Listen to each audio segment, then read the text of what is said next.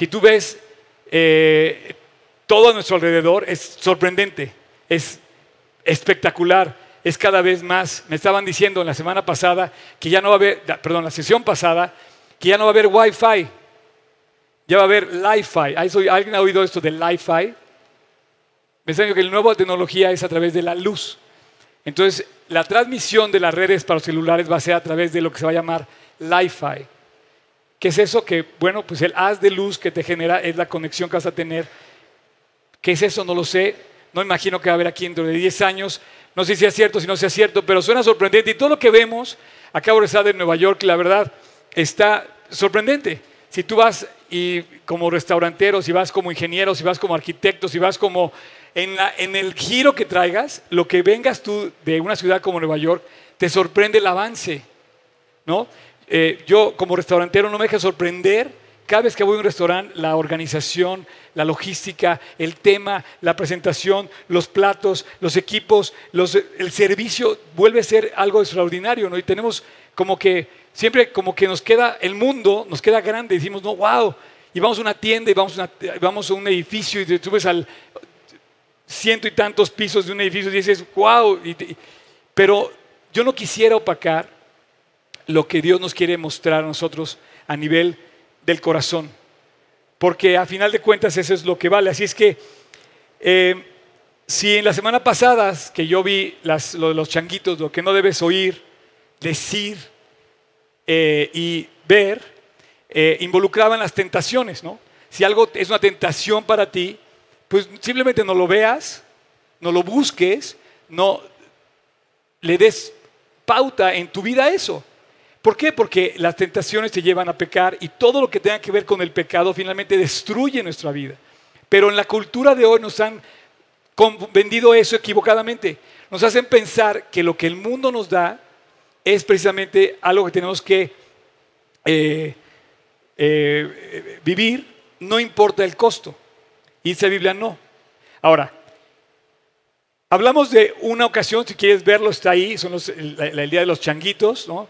Eh, pero ahora vamos a ver tres sesiones sobre lo que sí debemos hacer. Y te quiero decir que es mucho más lo que la Biblia te da que lo que la Biblia te quita. Muchos piensan que la, Biblia te quita todo y no te da nada. Esa es otra, otra mentira que el diablo nos vendió. La Biblia te da todo y prácticamente no te quita más que lo que te hace daño. Entonces, cuando te que no veas algo, que no participes de algo, que no promuevas algo, es lo que te hace daño, es el pecado. Pero lo que sí podemos hacer es la vida más intensa, la aventura más grande, el valor más alto. El, ¿Sabes lo que es un activo? Un activo, ¿quiénes son contadores aquí? ¿Pagan sus impuestos? Ahora, ¿no es cierto? ¿Qué es un activo, eh, Adri? Dime qué es un activo. Ah, eh, ¿Cómo puedes definir un activo? A ver, no se oye, no se oye. Voy rápido para acá. Champion. A ver, dime, dime. ¿Qué es un activo? Es lo que tú tienes, puede ser un bien mueble. Un bien mueble. Dinero. una, inversión, Y es un valor para la empresa. ¿Estás de acuerdo? Entonces, yo creo que Dios ha dado muchos valores muy grandes que de verdad deberían detenerse, deberían ser como tu anhelo. Si tú tienes empresas, tú tienes, que tener un activo que soporte la operación de tu empresa y que además sea mayor que tus pasivos. Porque tus pasivos, entonces, si son mayores, entonces tienes problemas. ¿No? La idea es que Dios nos da mucho más en el sentido de lo que nos da que lo que nos quita. Y de eso quiero hablar. Así es que vamos a ver lo que como creyentes estamos llamados a vivir y por lo mismo a impactar a la sociedad con la que vivimos. Todos vivimos en una sociedad que impactamos. Va a sonar como político mi, speech. Eh, la comunidad, el impacto a la comunidad. Porque tú tienes una comunidad en la que vives. Tu familia es una comunidad, tu escuela es una comunidad, tu trabajo es una comunidad, tus amigos son una comunidad y tú estás impactando de una o de otra forma, para bien o para mal, a través de lo que tú haces, lo que tú ves, lo que tú dices, lo que tú compartes. Y como creyentes estamos llamados, debemos impactar a esta comunidad y es una misión a la que no podemos fallar. Ahora yo te pregunto, cuando tú das algo que, o sea, tú das el ejemplo de algo, dices algo, promueves algo, completas algo, estás dando lo mejor de ti. La pregunta es, ¿cómo decidirás dar lo mejor de ti en las actividades que tengas el día de hoy? Eh, yo le pido a Dios que todo lo que nos da, nuestros talentos, nuestros dones, todos tenemos un don. Yo te aseguro que tienes un don. Dios te dotó de algo extraordinario.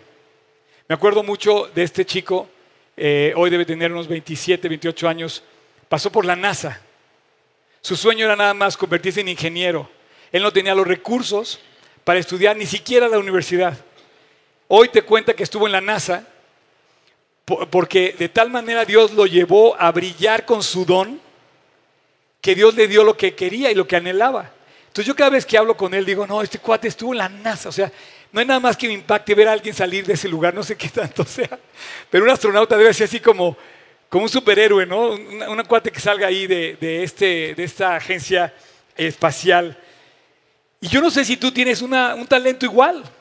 Lo que pasa es que hemos cometido errores que no debemos decir, no debemos hacer, no debemos para no caer en tentación, que bien puede ser una tentación o puede ser una trampa. Entonces no debemos de frecuentarlas, porque entonces si caemos en la trampa o caemos en la tentación, destruimos nuestra vida. Y muchas decisiones que hoy estamos pagando el precio alto son, son errores que hemos cometido por no haber hecho caso a la Biblia cuando decías no hay que ver, no hay que decir, no hay que actuar.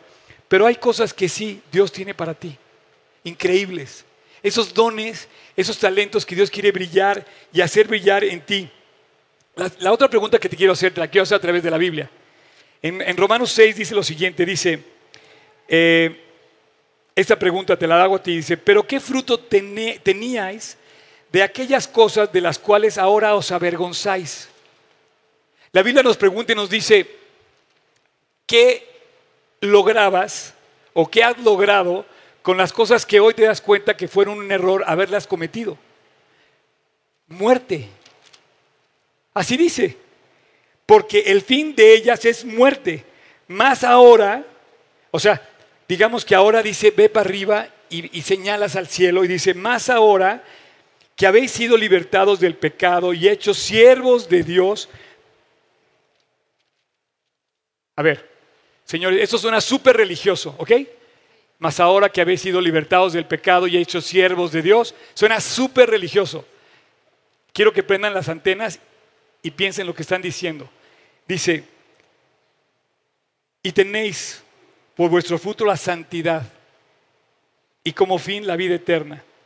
Porque la paga del pecado es muerte, mas la dádiva de Dios es vida eterna en Cristo Jesús, Señor nuestro. Quiero decir nada más la última parte del versículo, esta, que la paga del pecado es muerte, de eso, de eso comentó. Dice, mi alma pues cantará, le estamos diciendo hace rato, aleluya. ¿Por qué? Porque tú fuiste a la muerte, en la cruz al Calvario, a morir por mí. Pero una vez que hemos aceptado el regalo de salvación, pásate un versículo antes, Tocayo. En el versículo 22 nos dice algo que es revelador. Aparece algo increíble. Dice que fuimos libertados del pecado porque Cristo pagó en la cruz y si tú lo recibes, eres libertado del pecado y de repente hemos, somos hechos siervos de Dios. ¿Por qué? Porque todo lo que hacemos es para servirle y esto tiene que ver con lo que voy a decir. Y después dice que tenemos por fruto esta palabra, santificación. Y dices, ay Oscar, wow. Bueno, ese es mi tema. ¿Qué? Quiero, quiero luchar contra sus mentes, quiero pelear contra sus ideas de lo que es un santo. A ver, ¿tienen el micrófono abierto? ¿Tiene un micrófono? Eh, ¿Me ayudan a compartir el micrófono? ¿Quién corre rápido aquí? Este, ¿quién, quién, quién dijo yo? Kevin, Kevin, Kevin, agarra el micrófono, ¿no? A ver, ¿quién me ayuda a saber qué es un santo? ¿Qué es santo? ¿Qué es santo en la Biblia? A ver, primer, primer, Kevin, corriendo como si tuvieras prisa. Eso. ¿El micro? ¿Dónde está el micro? ¿Acá? Ah, te gané, champ. Bueno, ¿Qué es un santo? Santo es un apartado para Dios. apartado para Dios. Palomita, está bien. ¿Quién más? ¿Quién más?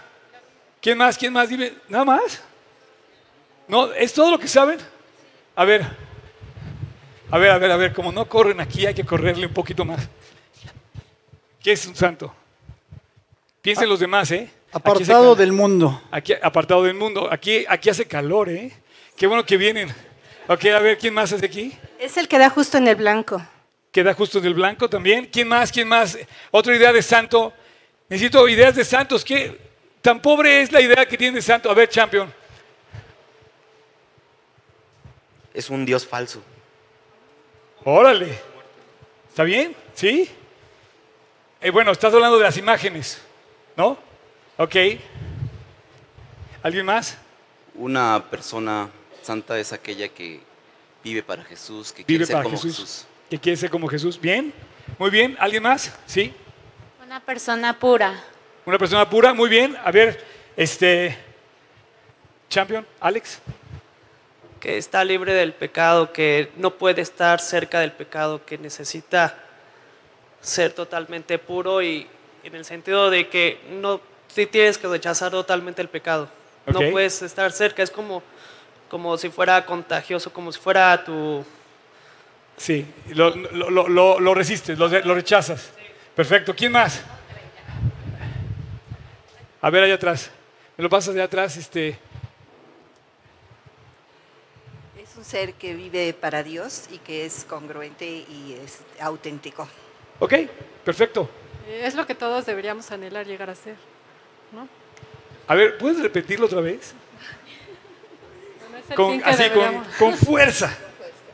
Es lo que todos deberíamos anhelar llegar a ser. Exactamente. Un aplauso, por favor. Quiero decirte algo. Qui- qui- Quiero decirte algo. Este, yo quisiera, yo quisiera que se den cuenta de algo. Todos me dijeron cosas teóricamente correctas. Pero yo quisiera que hubieran dicho, ¿sabes qué? Yo. Si hubieran puesto de ejemplo, yo soy un santo. O yo soy una santa. Pero automáticamente cuando piensas en la palabra santo, dices, uy, no, este chavo está fuera de mi grupo de amigos. O sea, no quiero un santo en mi amigo, como amigo. O sea, ¿por qué? Porque es aburrido. Es más, denota derrotismo. ¿Sabes que Si haces a alguien santo, sabes que tú eres un perdedor, seguro. O sea, si alguien te dice yo soy un santo, dices, uh, uh, oh, oh, espérame. Y te digo que es todo lo contrario. Es mucho más de lo que tú te imaginas. Mi reto las próximas tres semanas es decirte que tú y yo tenemos que anhelar ser santos. Porque la Biblia dice, este, ser santos como yo soy santo, dice Jesús. El llamado no es a vivir nada más así, es a ser santo. Y me dices, oye Oscar, pero ¿qué me estás diciendo? Sí, te estoy poniendo el estándar muy alto. O sea, estoy pidiendo que digas, que cuando la gente te vea, diga, este cuate es una bendición verlo, compartir, invitarle un café, invitarle el pastel el día de su cumpleaños. ¿Cierto? Es una, es una bendición su compañía, es una bendición su, su, eh, su plática. Y sabes qué? Muchos en lugar de ser santos queremos ser policías. Y, no quiero quitar esa, esa parte porque policía significa que tú estás, tú estás queriendo eh, que todos sean santos a tu alrededor. Tú quieres que en tu trabajo todos te paguen a tiempo. Pero tú, no, no. Entonces empezamos a ser policías, oye, y empezamos a juzgar a los demás, y empezamos a condenar a los demás, y empezamos a atrapar a los demás, cuando Dios quiere que nosotros, en lugar de ser policías, nos convirtamos en santos. Miren, esta palabra es muy, es muy, eh, eh, eh, voy al grano. Muchos, sobre todo a los pastores, critican, porque de repente se volvieron demasiado exagerados. No, sabes que mi pastor se volvió muy legalista, o se volvió, no, eso sí, ya no estoy de acuerdo. Este, y no, y empezamos, empezamos a luchar con las opiniones del pastor y las opiniones, por ejemplo, yo tengo amigos que son pastores hoy que llevan tre- 40 años siendo fieles y viviendo una vida de santidad. No tenemos derecho, ni yo ni nadie, a criticarlos si no vivimos una vida igual. O sea, si yo no vivo bien, si yo no vivo bien, ¿cómo critico a alguien que vive bien? No tengo derecho. Si yo vivo bien, entonces sí puedo criticar a otra persona que vive bien. Pero como vivo bien, no voy a criticar porque entonces no estaría viviendo bien. Así de fácil. Entonces, no, no hay que ser policías, ¿me entiendes? O sea, hay que vivir bien. Te digo una cosa, Nueva York, y eso es lo que va, como México. Digo, aquí en la esquina puedes comprarte un Rolls Royce y te vas, se te va a caer la boca de cuando me veas a mí manejando uno, ¿ah, verdad? No. No, no, no, o sea, nos, nos, nos sorprende ver las cosas que hay en el mundo. Vas a Nueva York, te quedas con la boca abierta de todo, de todo. ¿Por qué? Porque realmente es atractivo todo. Y en Nueva York hay muchas cosas increíbles, y México también, y en todas partes del mundo hay cosas increíbles. ¿Sabes lo que hace falta? Hace falta santos y santas y gente que impacte. Hay Rolls Royce y hay coches, ya lo que quieras, pero no hay santos. No hay así en la vida y tenemos que serlo. Tenemos que brillar a la gente para que la gente ubique que hay que voltear al cielo. ¿Puedes volver a poner la, la manita, por favor, toca yo? Que, tenemos que voltear al cielo.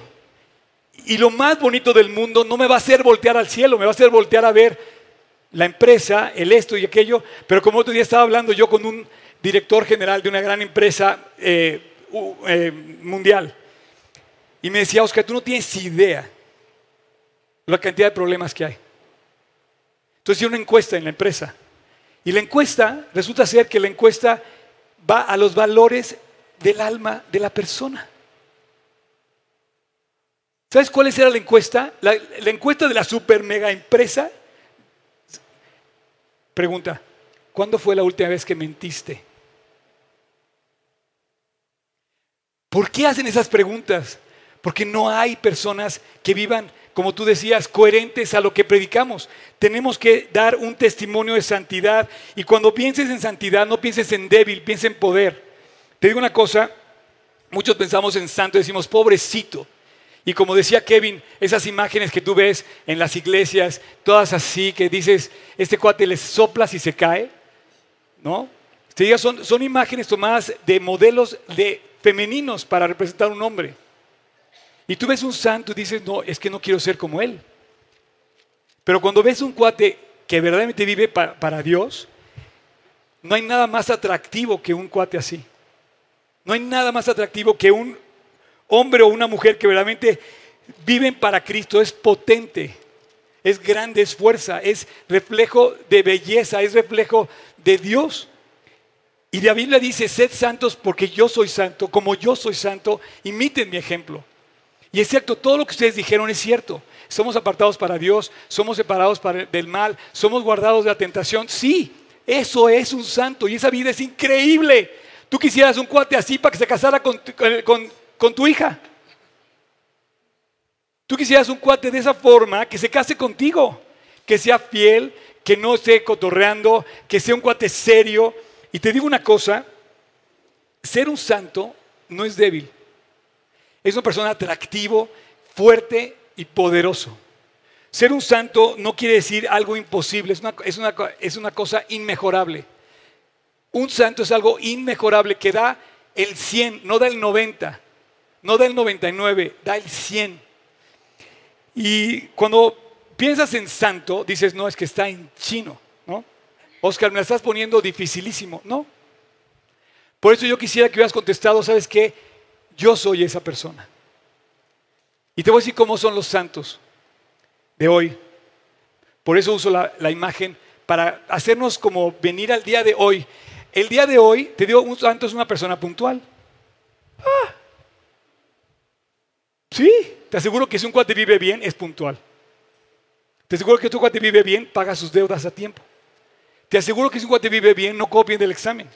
Te aseguro que si un cuate vive santo, refleja su vida, una vida preciosa, una vida que no contamina. Es una tristeza que nuestra ciudad yo dijera, bueno, sería lo único contaminado en todo el país. No. Está muy contaminado el país. Han contaminado los ríos. Vas a una montaña y están contaminados. Son raros los ríos hoy. No sé, yo no trabajo en el sistema de aguas, pero si alguien trabaja en el sistema de aguas, dime qué río no está contaminado en México. Los mares, las playas. Pero ¿sabes lo más triste de México? Y estoy hablando de algo en serio. ¿Sabes lo más triste de México? Es que México está contaminado últimamente con sangre. ¿Cuánta falta hace gente que viva bien? Y tú puedes ser esa. La vida cristiana es más que venir a la iglesia, señores, señoras. Yo estoy llamado a vivir mejor que simplemente venir aquí, sentarme y escuchar el domingo qué va a decir Oscar o Beto o Ramón o quien sea. Tú imagínate en ese famoso accidente que hubo en Reforma, que alguien hubiera dicho, no sigas tomando. Ya no digas, yo voy a manejar por ti, ¿no? Porque eso es como darle cuerda. No, dile, no, ya no tomes. Que alguien hubiera parado delante de esta persona y decirle, "¿Sabes qué? es que eso está mal. De entre todas esas personas que murieron, hubo uno que se levantara a ser un valiente, un hombre de fierro, un guerrero que le dijera, no te voy a dejar que sigas tomando. Ah, no, pero sigue la fiesta. Y hay que seguir la fiesta.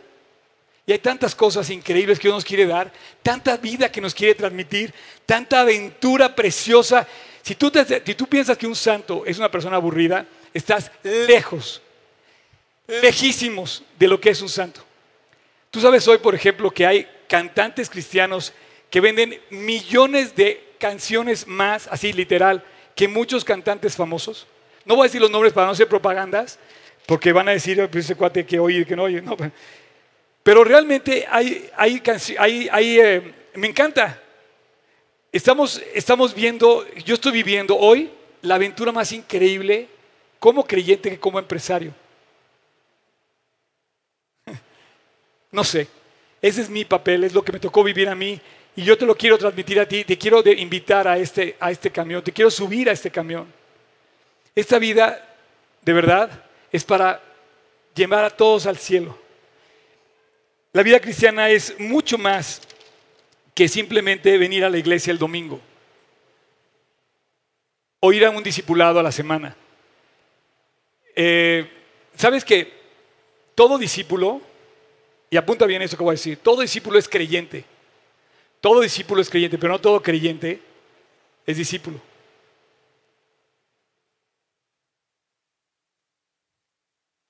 Hay muchos creyentes que sí están comprometidos con su Dios y que sí saben que Dios es generoso para no dejar caer. Y te digo una cosa, lo puedes ver en la ofrenda. Una persona fiel, por ejemplo, sabe que si ofrenda algo, Dios no le va a quedar de ver. Por eso te hablo con toda, porque así dice la Biblia que el obrero es digno de su salario. Yo estoy esperando mi regalo todavía. No, mi regalo más grande te digo que es, es lo que Dios ha hecho en mi corazón. Y no, no quiero yo eh, exigir más de ustedes. Quiero, los quiero a ustedes. No quiero lo tuyo. Te quiero a ti. ¿Por qué? Porque lo intenso de la vida es la persona, no lo que tiene. Es mucho más la persona que cualquier cosa que tiene. Y estamos llamados a ir una calle a la vez y a conquistar esta ciudad. Una escuela a la vez, una aula a la vez, una familia a la vez, una, una persona a la vez. Y una persona empieza a volverse el bien que necesita esta comunidad. Una persona a la vez. Por eso se abren células en todos lados, porque hace mucha falta compartir el Evangelio. Yo te quiero invitar hoy, en lo personal, a que te des cuenta de tu profunda necesidad de Dios. Tú puedes tener muchas cosas o muchos problemas y puedes tener muchas ideas que te separan de verdaderamente creer en Cristo. Pero voltea a ver, por ejemplo, la vida de Elías. Elías de repente dijo, Dios ya no puedo más y Dios no tuvo problema para mandar de alguna manera y proveerle lo que le hacía falta. ¿Cómo podemos hacer que digan estos cuates son una bendición que estén aquí? Miren, ¿qué les representa esto? Tocayo, ¿puedes poner la imagen, por favor?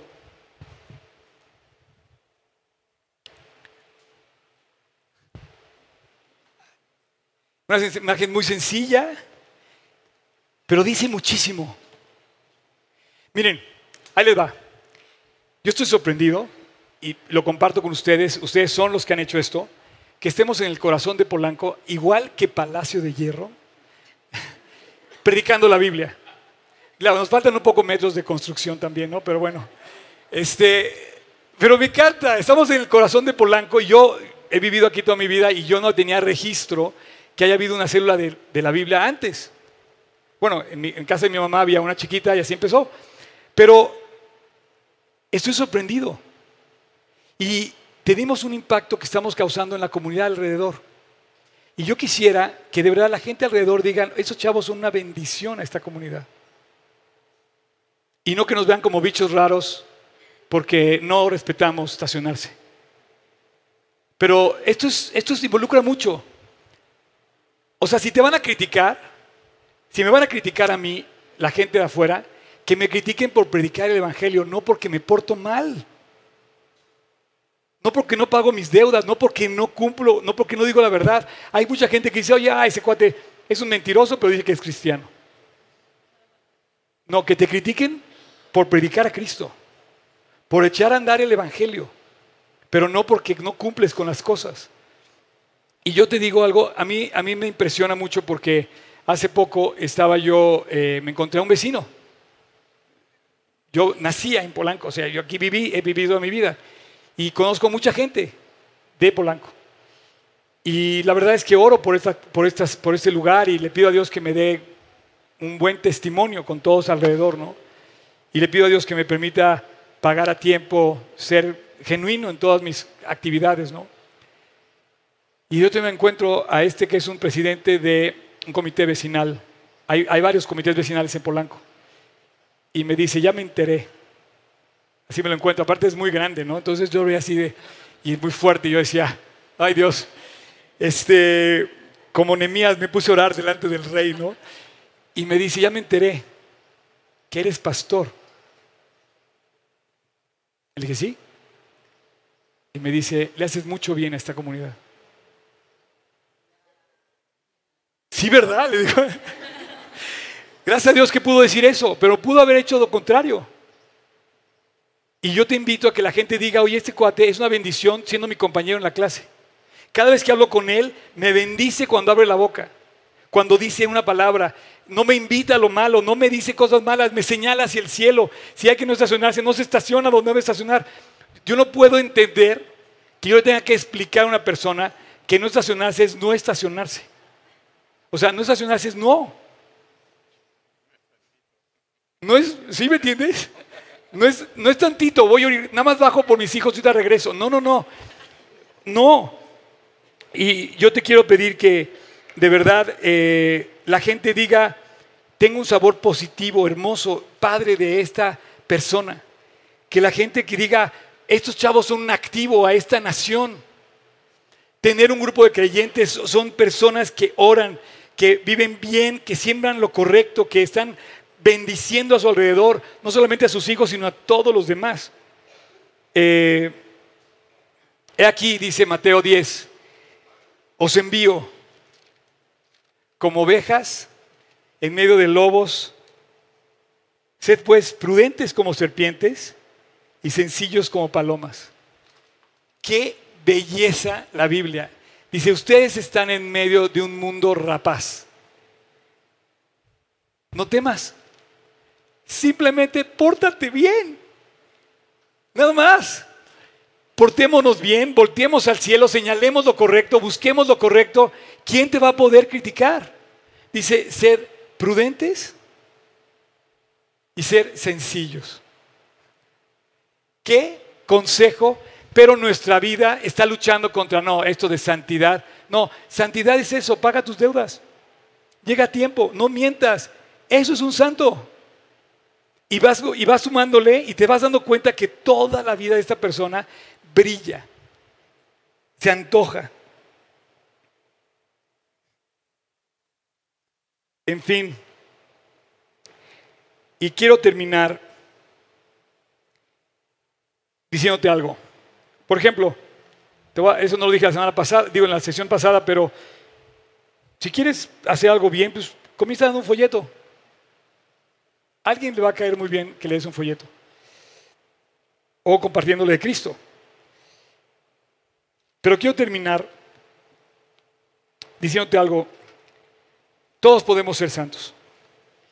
Y yo quiero que todos lo seamos. Y Dios lo hizo posible. Y es una estrategia que no puede fallar. Como no puede fallar, no la pudo entregar en manos de pecadores. La, tuvo que entregar en alguien que, lo pudiera, que pudiera controlar a los pecadores. Quiero que pares las orejas y que abras el corazón a lo que te voy a decir. Este es mi final de esta plática de hoy.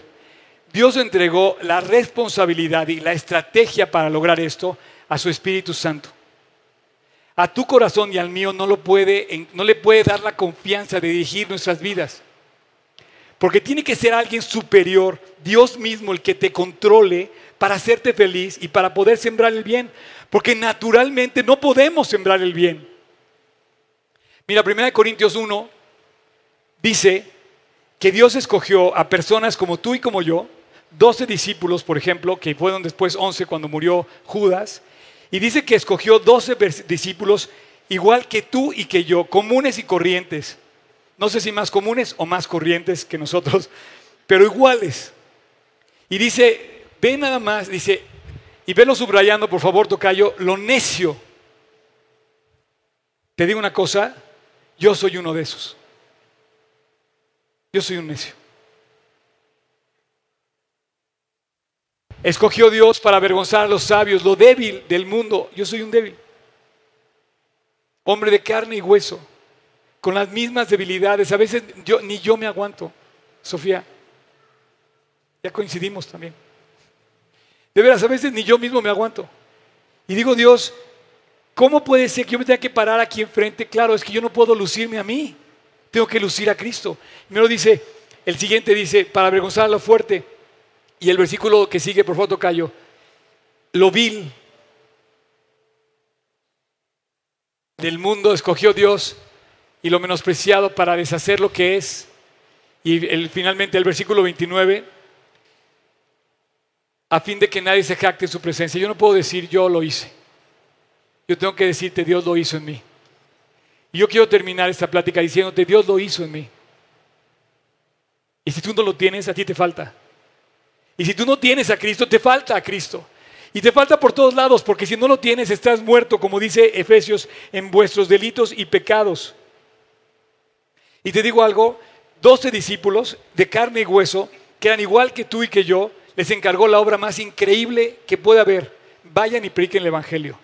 Él se fue, nos dejó hace dos mil años, y durante dos mil años, hoy yo soy un testimonio de que el trabajo que Dios hizo en esos doce hombres fue eficiente. Porque hoy, junto con una multitud incontable de personas, hay hoy mucha gente predicando el Evangelio en todo el mundo. Y hacen falta más. Hace falta tú. Hacen falta tú también. La palabra discípulo significa aprendiz y estudiante. La palabra apóstol significa enviado. Pero cuando Dios escogió a estos doce apóstoles, Solamente ellos se llaman dos apóstoles. Nadie más se llama apóstol en la Biblia más que los doce discípulos de Cristo. Hoy tu llamado es ir a todo el mundo, predicar del Evangelio, hacer discípulos todas las naciones, enseñándoles lo que Dios nos enseñó. Y yo quisiera eh, pedirte que no te vayas como entraste. Yo hace 38 años invité a Cristo a mi corazón, siendo vil, siendo débil, siendo, necio, Dios me tendió la mano y me dice, oye, te voy a llevar al cielo. ¿Quieres? Le digo, con todo mi corazón, Dios te necesito. Pero soy pecador. Me dice, no importa, yo voy a la cruz por ti. Y fue a la cruz hace dos mil años para que todo aquel que en él cree no se pierda, mas tenga vida eterna. Y yo quisiera invitarte hoy, por eso te decía que abrieras tu corazón. Eh, dice, he aquí, yo estoy a la puerta y llamo. Si alguno oye mi voz y abre la puerta, entraré a él y cenaré con él y él conmigo. Quiero terminar con esta invitación de Cristo. No solamente Dios te quiere hacer una, una persona santa, te quiere salvar, te quiere hacer voltear a Él. Y yo quisiera que si hay alguien aquí que está presente o alguien que me está escuchando en línea, quisiera yo pedirte que le tomes la mano a Jesús y le aceptes esta invitación. Dice, he aquí yo estoy a la puerta y llamo. Si alguno oye mi voz y abre la puerta, entraré a él y cenaré con él y Él conmigo. Yo no sé cómo vengas, yo no te conozco, yo no puedo estar en tu corazón, pero Dios sí, y tú también. Y la invitación está hecha para que todo aquel que en Él cree no se pierda, mas tenga vida eterna. Cierra tus ojos, pónganse de pie, por favor, todos, les voy a pedir que se pongan de pie. Y les voy a pedir que hagamos una oración. Si tú ya la hiciste, como yo hace tantos años, no sé hace cuánto, pero si tú ya la hiciste, acompáñame a orar por los demás y pedirle a Dios que bendiga y que alguien más acepte a Jesús. Pero si no lo has hecho, te voy a pedir que, que lo hagas. Que le des a Dios el lugar que se merece en tu corazón, que le abras la puerta de tu corazón, le pidas perdón, le digas, Dios, yo he pecado, yo me he eh, apartado de ti y es el momento de pedirle a Dios perdón. Ese es- ese es- ese es- hemos hecho cosas contrarias a Él, es el momento de volver a Él. Así es que cierra tus ojos, inclina tu rostro, yo voy a orar y si tú quieres, con toda libertad, en silencio, ahí donde solamente tú te ves y Dios, cierra tus ojos en silencio, repite esta oración en, tu corazón. Señor Jesús, gracias porque hoy me has recordado que fuiste a la cruz a morir por mí, para salvarme y para darme una vida nueva. Hoy, Jesús, te pido perdón de todas mis faltas, las que recuerdo y las que no recuerdo. Y te pido que entres a mi corazón. Te abro la puerta y te invito, Jesús, a pasar a mi vida, a tomar el control y a limpiarme. Te doy gracias por haber ido a la cruz en mi lugar y desde hoy quiero que tú seas mi Señor y tú seas el que me guíe. Entra a mi corazón, Jesús. Te lo pido en tu precioso nombre, en el nombre de Cristo Jesús. Amén. Bueno, pues, señores, hemos llegado a terminar. No pongan esa cara. La verdad, Dios nos ha dado la oportunidad de volver a sonreír y yo quiero, yo quiero invitarte a volver a sonreír, pero siempre y cuando voltees al cielo. Porque cuando volteas a nuestro alrededor, nos, se nos va la sonrisa. Vemos mucho dolor, vemos mucho pecado, vemos mucha tristeza, vemos muchas cosas que están muy feas. Si alguien hoy invitó a Cristo a su corazón, me gustaría que levantara la mano y que hiciera justamente esa... Gracias a Dios, gracias a Dios.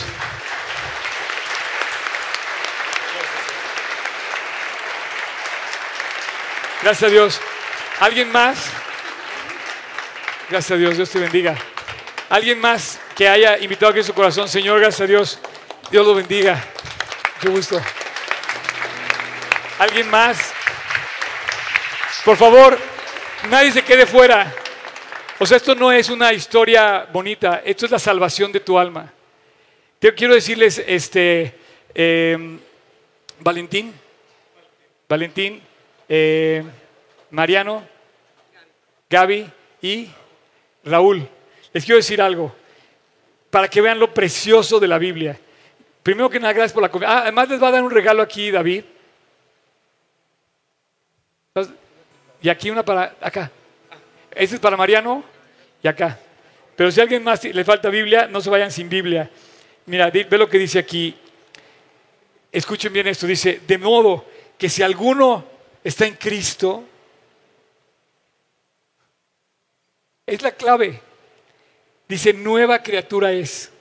Las cosas viejas pasaron y aquí todas son hechas nuevas. Hace 38 años, a los 18 yo era un amargado, infeliz, necio, vil, y Dios me hizo nuevo. Ahora me ha encomendado, igual que a ti, la oportunidad de compartir el Evangelio.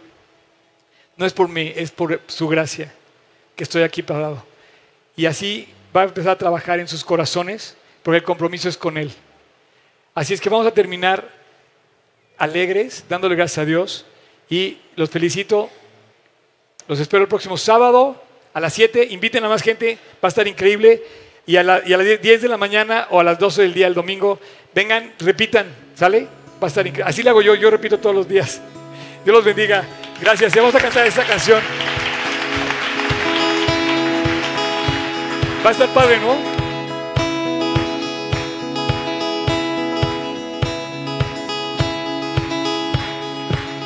El mundo se cuesta, contra corriente yo iré. Oigo a Jesús hablar, su palabra vida es. Es agua viva que me lleva hacia mi hogar. Fluye en mí, fluye en mí.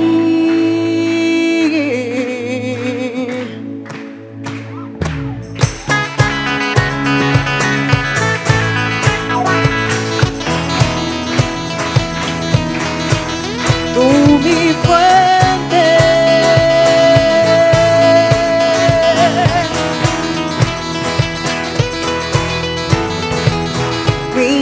Refrescó y ya nunca se secará.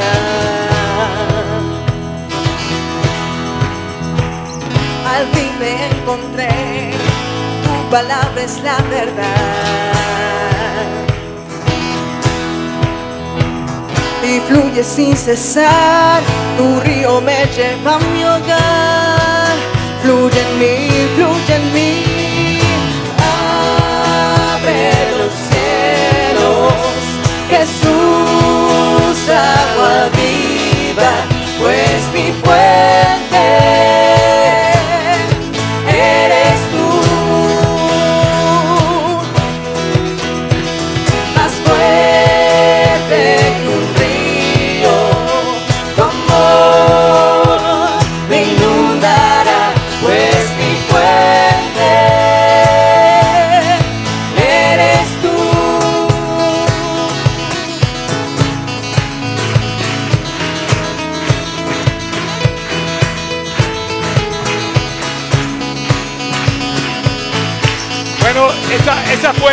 Dios, esa es la fuente de Cristo.